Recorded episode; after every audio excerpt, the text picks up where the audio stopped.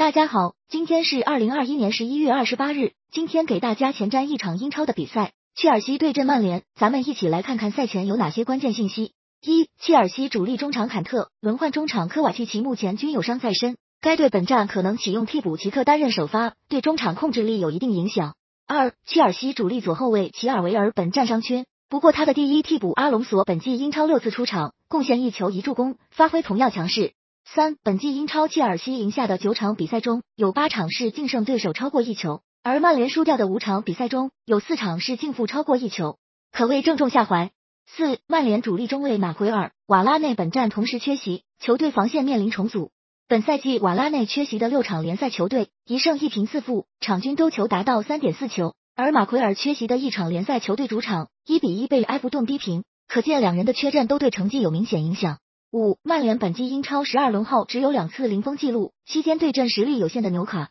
沃特福德等队也都出现丢球。六，曼联的代理主帅卡里克在周中欧冠中依旧是使用了四二三一阵型，不过人员上面派出了范德贝克、马夏尔顶替拉什福德和毕费，球队仍然是以反击为主。不过由于范德贝克的回防积极性远超毕费，球队中场硬度有较大提升，可见卡里克还是从防守角度着手改善球队。七，曼联历来重攻轻守，本季英超总得失球二十比二十一，场均出现三点四球，全联赛第三多。